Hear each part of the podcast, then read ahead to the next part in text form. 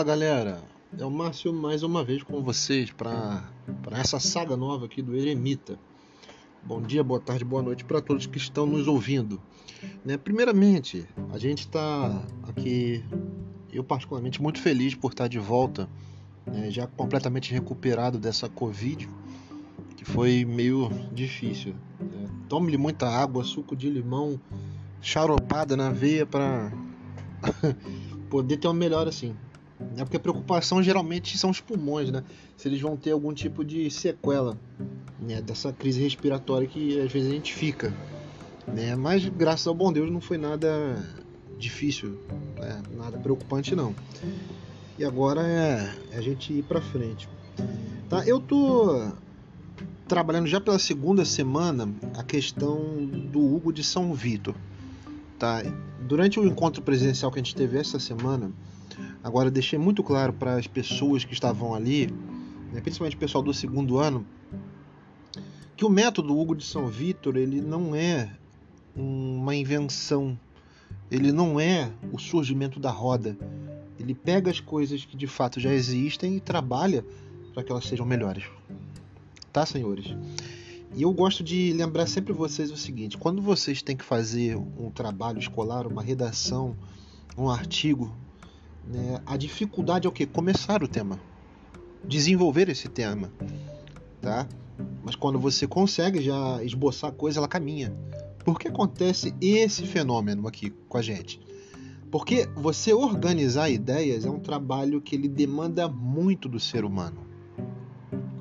Tá, gente? Então, assim, é, você pode ter uma criatividade boa, mas você pontuar a tua criatividade e pontuar a sua memória para ela trabalhar num tema específico é muito difícil. Tá? É por isso que, assim, geralmente as pessoas que trabalham com, com arte criativa, seja música, seja literatura, poesia, né, ela, ela costuma ter, ela costuma ter né, essa dinâmica muito maior do que outras pessoas. Tá? Ou seja, cada, cada arte tem a sua beleza em si, certo? Pois bem, eu vou começar aqui para vocês entenderem sobre o que, que, seria a divisão platônica de mundo. Eu já falei isso aqui diversas vezes, né, em outras oportunidades. Mas o fundamental para vocês entenderem que existe o um mundo sensível, que ele é o mundo das pessoas, das coisas e das ações, e a transformação que essas ações propõem. De um lado. E de outro é o mundo das ideias, ou o mundo inteligível, pelo menos na sua primeira parte. Como é que seria isso, Márcio? Simples. O mundo das ideias é aquele mundo o qual você tem a informação de como ele funciona, mas você não tem o acesso ao funcionamento deles. Tá? É basicamente quando você está fazendo um download tá, de um filme para o seu PC, para o seu computador, tá? E ele vai parar na unidade C ou D do, do teu HD, tá? Mas você não sabe em qual parte exatamente física ele está ou como ele está organizado. Você sabe que ele ocupa um espaço no disco. E da mesma forma é o mundo das ideias, gente. Você sabe o que você tem na sua cabeça, sabe o que passa nela. Você sabe que quando o seu time ele perde, né, de goleada no Campeonato Brasileiro, você fica meio chateado. Você fica triste você fica preocupado no dia seguinte aguentar a gozação, né? A sacanagem da galera. Mas a forma como a coisa ela acontece, a dinâmica, você não tem esse acesso. Para isso que vai existir o conhecimento. Então o que, que vem a ser o conhecimento, Márcio? O conhecimento ele é o caminho que te leva do desconhecido até a razão. Perfeito? Então vocês podem pontuar isso aí, para quem quiser até anotar, eu acho interessante Tá? O conhecimento ele é o caminho entre o desconhecido e o uso prático da razão. Tá? Então o Platão ele lança isso.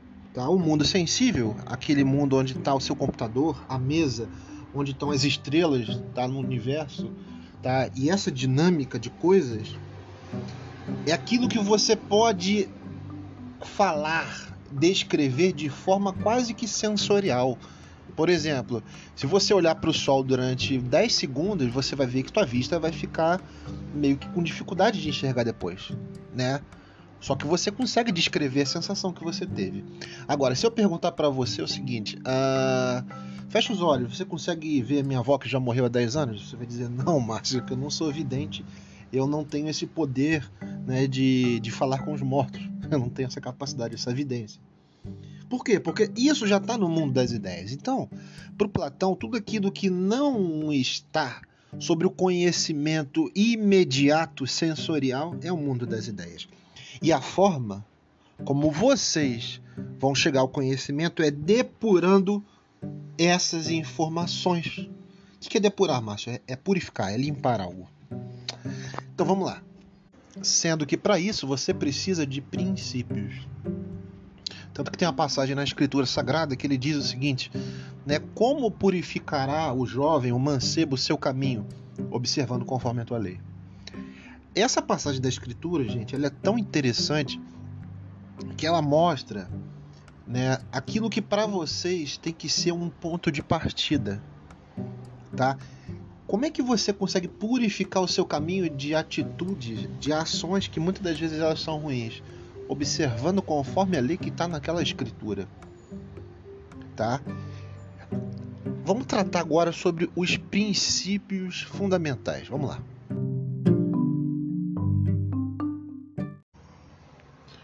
Interessante que eu tive que refazer esse bloco aqui porque ele ficou muito grande e eu não estou querendo que o pessoal deixe de acompanhar. Tá bom, gente? Princípios fundamentais, tá? Eles estão inseridos no que seria o hermetismo. O hermetismo é como se fosse uma filosofia oculta, né? Ou uma parafilosofia que ela existe desde o Egito Antigo. Tá? Então você tem ali algumas referências, tá? seja baseadas nas leis de princípios gerais, leis eternas, alquimia e tudo mais, tá? Ou seja, é um conhecimento tipo assim que ele é muito variado, é uma miscelânea de coisas mas elas dão uma resposta de como é que esse logos, esse universo, ele funciona. Tá? Primeiro princípio que eu vou destacar para vocês seria o da correspondência. O que está em cima é como o que está embaixo. O que está embaixo é como o que está em cima. E também, da mesma forma, o que está dentro é como o que está fora. E o que está fora é como o que está dentro. Márcio, eu fiquei meio, meio desnoiado aqui com o que você falou. Vamos lá então.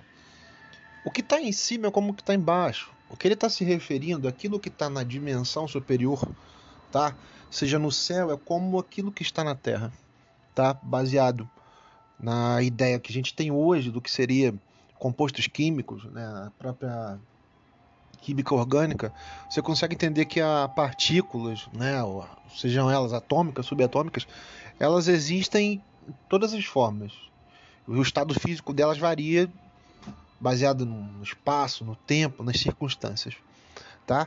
Tanto que hoje a gente sabe, tá, que o ser humano ele é dotado, né, basicamente de água no seu organismo, tá, e carbono. São dois elementos que são fundamentais na natureza, tá, para que possa existir vida. Outra, outro princípio que eu também acho interessante e que vocês vão entender seria o princípio da vibração. Nada no universo ele está parado, tudo se move ou seja, está em constante movimento. Se você for analisar o sistema solar, a nossa galáxia, você vai ver que existe uma estrela, que ela é o centro, e os outros astros eles giram em volta dessa estrela. Tá? Isso a nível de planeta Terra vai definir para a gente o que? Um princípio de que se sucede dias e noites baseados nesse movimento que a Terra ela faz. Ou seja, você acreditando que a Terra seja redonda, como basicamente a gente já acredita nesses séculos, né? E eu também partilho disso. Você vai entender que a Terra ela precisa girar e mediante a posição dela, ela vai receber a luz solar ou não. Isso vai definir dias e noites, certo? Então você tem que ter o Sol ali para definir isso também. Por sua vez, você vai ter também né, um movimento, né, que seria da translação terrestre, que ela vai estar mais próxima ou mais afastada em relação ao Sol, e a inclinação do eixo da Terra, que vai definir mais ou menos a, o calor, a irradiação sobre os hemisférios norte e sul da Terra, tá? E a Lua, por sua vez, ela é o quê? Ela é um astro físico, né? um astro natural, um satélite, que ela vai definir essas passagens das estações do ano, né? o que a gente chama de lunação, que é um período. Por sua vez, aqui o outro princípio que eu acho interessante a gente destacar né, seria o princípio do gênero.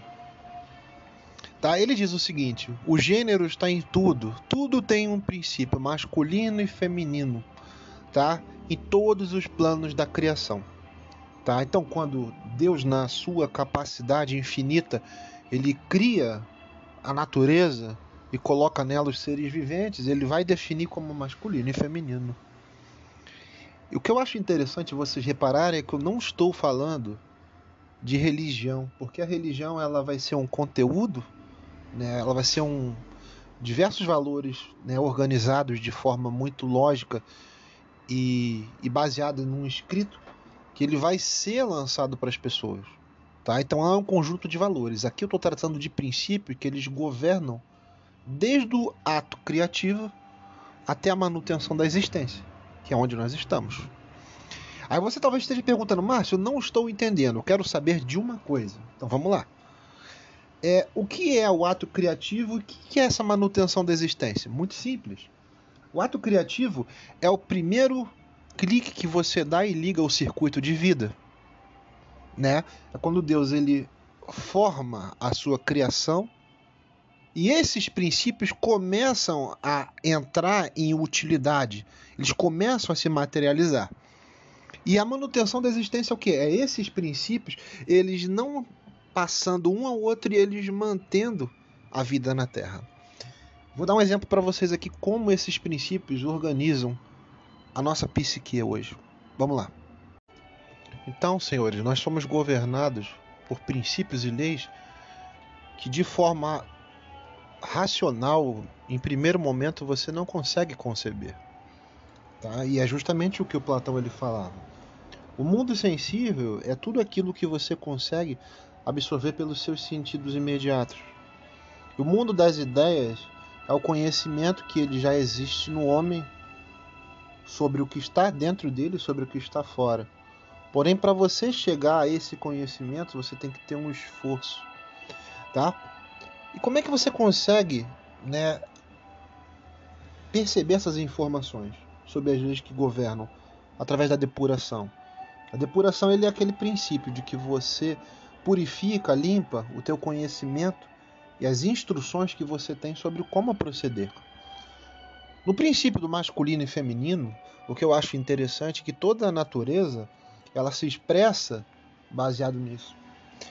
Tá? Se você for pegar nas principais espécies né, dos mamíferos, você vai ver que durante o período de acasalamento você vai ter né, o macho ele se sobressaindo em relação à fêmea. O macho ele é ativo. Ele é a figura de força, ele é a figura de dominância. E a fêmea ela é o que? Ela atrai. A força de atração é da fêmea.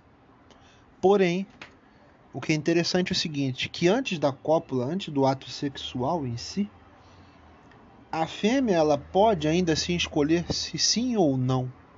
Se aquele macho é adequado para a cópula e para o resultado que ela quer ter da cópula. É até interessante que tem aquela velha frase que diz o seguinte: né, para a mulher, o sexo nunca é um objetivo em si, ele sempre é um meio para se chegar a alguma coisa. E faz sentido. Porém, na nossa espécie humana, vocês vão reparar que é muito diferente de outras. Tá? Enquanto nós estamos governados pelos instintos, existe macho e fêmea. E a lei que governa é essa: macho e fêmea, ambos fazem o que quiserem. Só existe uma lei e essa lei não pode ser revogada. Só que algo muda todo esse caminho, todo esse percurso. Qual é esse algo, Márcio? Preste atenção porque isso é uma lição interessante para vocês, tá, gente? Isso muda a partir do momento quando entra a outra lei chamada lei da atração.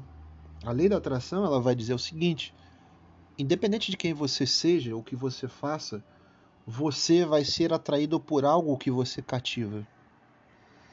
Como é que funciona? Ora, se eu gosto de um tipo de mulher que ela seja morena com cabelo escuro, né, um cabelo longo, isso vai ser o meu ponto de atração. Se eu gosto de uma mulher que seja mais alta ou mais baixa, isso vai ser o meu ponto de atração naquilo que é oposto, no gênero oposto. Tá? E obviamente a espécie humana é a única que tem essa capacidade a fêmea ela utiliza da lei da atração para trazer o um macho através dela. E a partir do momento que entra-se a lei da atração, substituindo a primeira, que é essa lei do gênero, a lei do instinto, você começa a mudar a coisa de figura. Já deixa de ser macho e fêmea, se torna homem e mulher. Então a atração ela dá à mulher a capacidade de dizer o que pra gente? Quem comanda o relacionamento a partir de agora, quem comanda os próximos passos sou eu, a mulher. E de fato é. É por isso que Hugo de São Vítor ele coloca aquele tripé pra gente, aquele caminho. Nós, enquanto seres humanos, somos pensamentos, sentimentos e ações. A partir do momento que a mulher cativa o homem e ele passa a pensar nela, esse homem já é dominado por essa mulher. E a partir do momento que ele pensa insistentemente, os sentimentos dele passam por uma revolução dentro dele. Então quem é que está ganhando essa luta de fato é a mulher e não o homem. Só que uma coisa que é interessante para vocês repararem que a mulher por natureza, na sua capacidade de se expressar que é infinitamente superior à nossa enquanto homens, ela consegue dizer o que ela sente em poucas palavras ou muitas palavras. E geralmente são muitas. Mas a capacidade do homem de expressar o que sente é física. Então o ato sexual ele vai ser a expressão máxima do sentimento do homem, chegando-se até o orgasmo. E após disso, caso essa mulher venha a ser fecundada, ela vai dar luz a algo. Esse algo é um outro ser humano. Então você já vê que numa explicação dessa, senhores, você já tem aqui esse caminho percorrido: pensamentos, sentimentos e ações. O que Hugo de São Vítor ele propõe é a meditação sobre as criaturas. E essa meditação é o que, Márcia? Você ficar sentado né, pensando merda, fazendo um em cima da cama todo dia? Não. Esse meditar é você fazer a síntese sobre o ser humano. É você pensar com quem eu me relaciono. De fato vale a pena? A pessoa que eu julgo é amar, de fato eu amo mesmo, eu estou passando um tempo com ela baseado só na lei da atração. É algo a ser pensado, gente. Tá? Eu lembro que quando eu estudava numa escola técnica, tinham colegas que faziam trabalho comigo, né? Então a gente tirava nota boa porque era uma parceria interessante. Só que teve um dia que eu chamei eles para virem na minha casa, aí começaram a falar depois pro resto do pessoal da turma um monte de merda a meu respeito, né? A mãe do Márcio ela é gorda, entendeu? Ela fala muito, ela enche o saco da gente, pô, ela chegou lá, ela serviu uma comida que eu não gostava de comer. Ou seja, a pessoa foi até a minha casa, né? Na época não era casado, e depois falou um monte de, de merda, um monte de asneira para outras pessoas. Tá? Isso mostra o quê? Que a gente tem que ser seletivo com as pessoas que a gente convive. Uma coisa são colegas que estão no ambiente escolar e você não tem que levar eles para dentro do teu ambiente de casa. O ambiente de casa é um ambiente particular, um ambiente familiar que tem que ser preservado. E a outra lei que é interessante, tá? Vem ser o quê? O que é fundamental, gente, é a lei da causa e efeito. Tudo aquilo que você faz vai gerar um efeito. E esse efeito ele só vai ter existência baseado numa causa. Tá? Então o que acontece? A causa, o modo e a razão das coisas serem na sua existência, eles vão dizer aquilo que você vai fazer na sua vida as decisões que vocês vão tomar. Isso acontece, Márcio, ou é só uma impressão que você tem? Não, isso é fato. Vou te dar um exemplo interessante. Em um ano, prestem atenção vocês aqui, em um ano, tá, o mundo todo mudou a sua economia, os seus hábitos sociais e a sua percepção política por causa de uma doença que surgiu num país, numa província distante, ou seja, na China. Por quê? Porque teve algo que causou um vírus, uma doença que ela é super potente e desconhecida, que ela fez com que as pessoas ficassem dentro de casa boa parte dos meses decorrentes daquele evento ali. Então você tem um evento chave, que é a causa de tudo, que vai criar um efeito dominó sobre países inteiros, sobre regiões inteiras, mudando a percepção política das coisas. Márcio, nós estamos sendo governados por leis e princípios universais. Desde que nós chegamos à existência, nós estamos sendo governados por eles. Essa percepção, quem é que dá? A sua consciência. Se você, né, por algum motivo, vier a praticar um assalto, você aparentemente vai se dar bem se não for pego pela polícia mas você danificou algo de alguém, você subtraiu algo de alguém. Isso aí é o quê? É o efeito do teu ato lá atrás. Quando uma criança ela cresce sem a figura do pai presente, ou pior ainda, quando o pai ele é presente, mas ele fala coisas para a criança, para o filho, tá? que ele não vai conseguir nada, que ele vai ser uma pessoa indigente, que ele vai ser uma pessoa vagabunda, sem perspectiva de nada. A criança ela cresce sem a cobertura sentimental que ela precisa. Você está transformando um ser humano, você já criou ele, você está transformando um ser humano inseguro com a vida. Por quê? Porque ele não recebeu as palavras e não recebeu as ações, os afetos necessários para ele continuar a vida.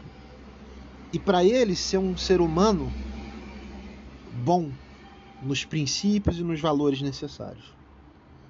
Tá? É como se você pegasse aquela criança, tá? Ela é um soldado, ela está sendo enviada para a guerra sem nenhum tipo de suprimento de comida, sem um cantil, né, para beber água e com armamento muito rudimentar ou seja, uma faca de pão para ele enfrentar um inimigo que está a 800 metros de distância dele. Ele não vai resistir, a não ser que ele se esconda. Então vocês conseguem perceber que a existência ela é determinada também, também pelas leis universais. E depois vai ser pelas nossas escolhas. O devir para a filosofia é o que, gente? É tudo aquilo que está em constante mudança. Isso também é um princípio. Só que o interessante é que deste princípio do devir, prestem atenção aqui. Vocês não conseguem saber o resultado próprio dele. Você consegue mensurar as suas ações e o resultado que elas vão dar. Mas quanto ao devir, não.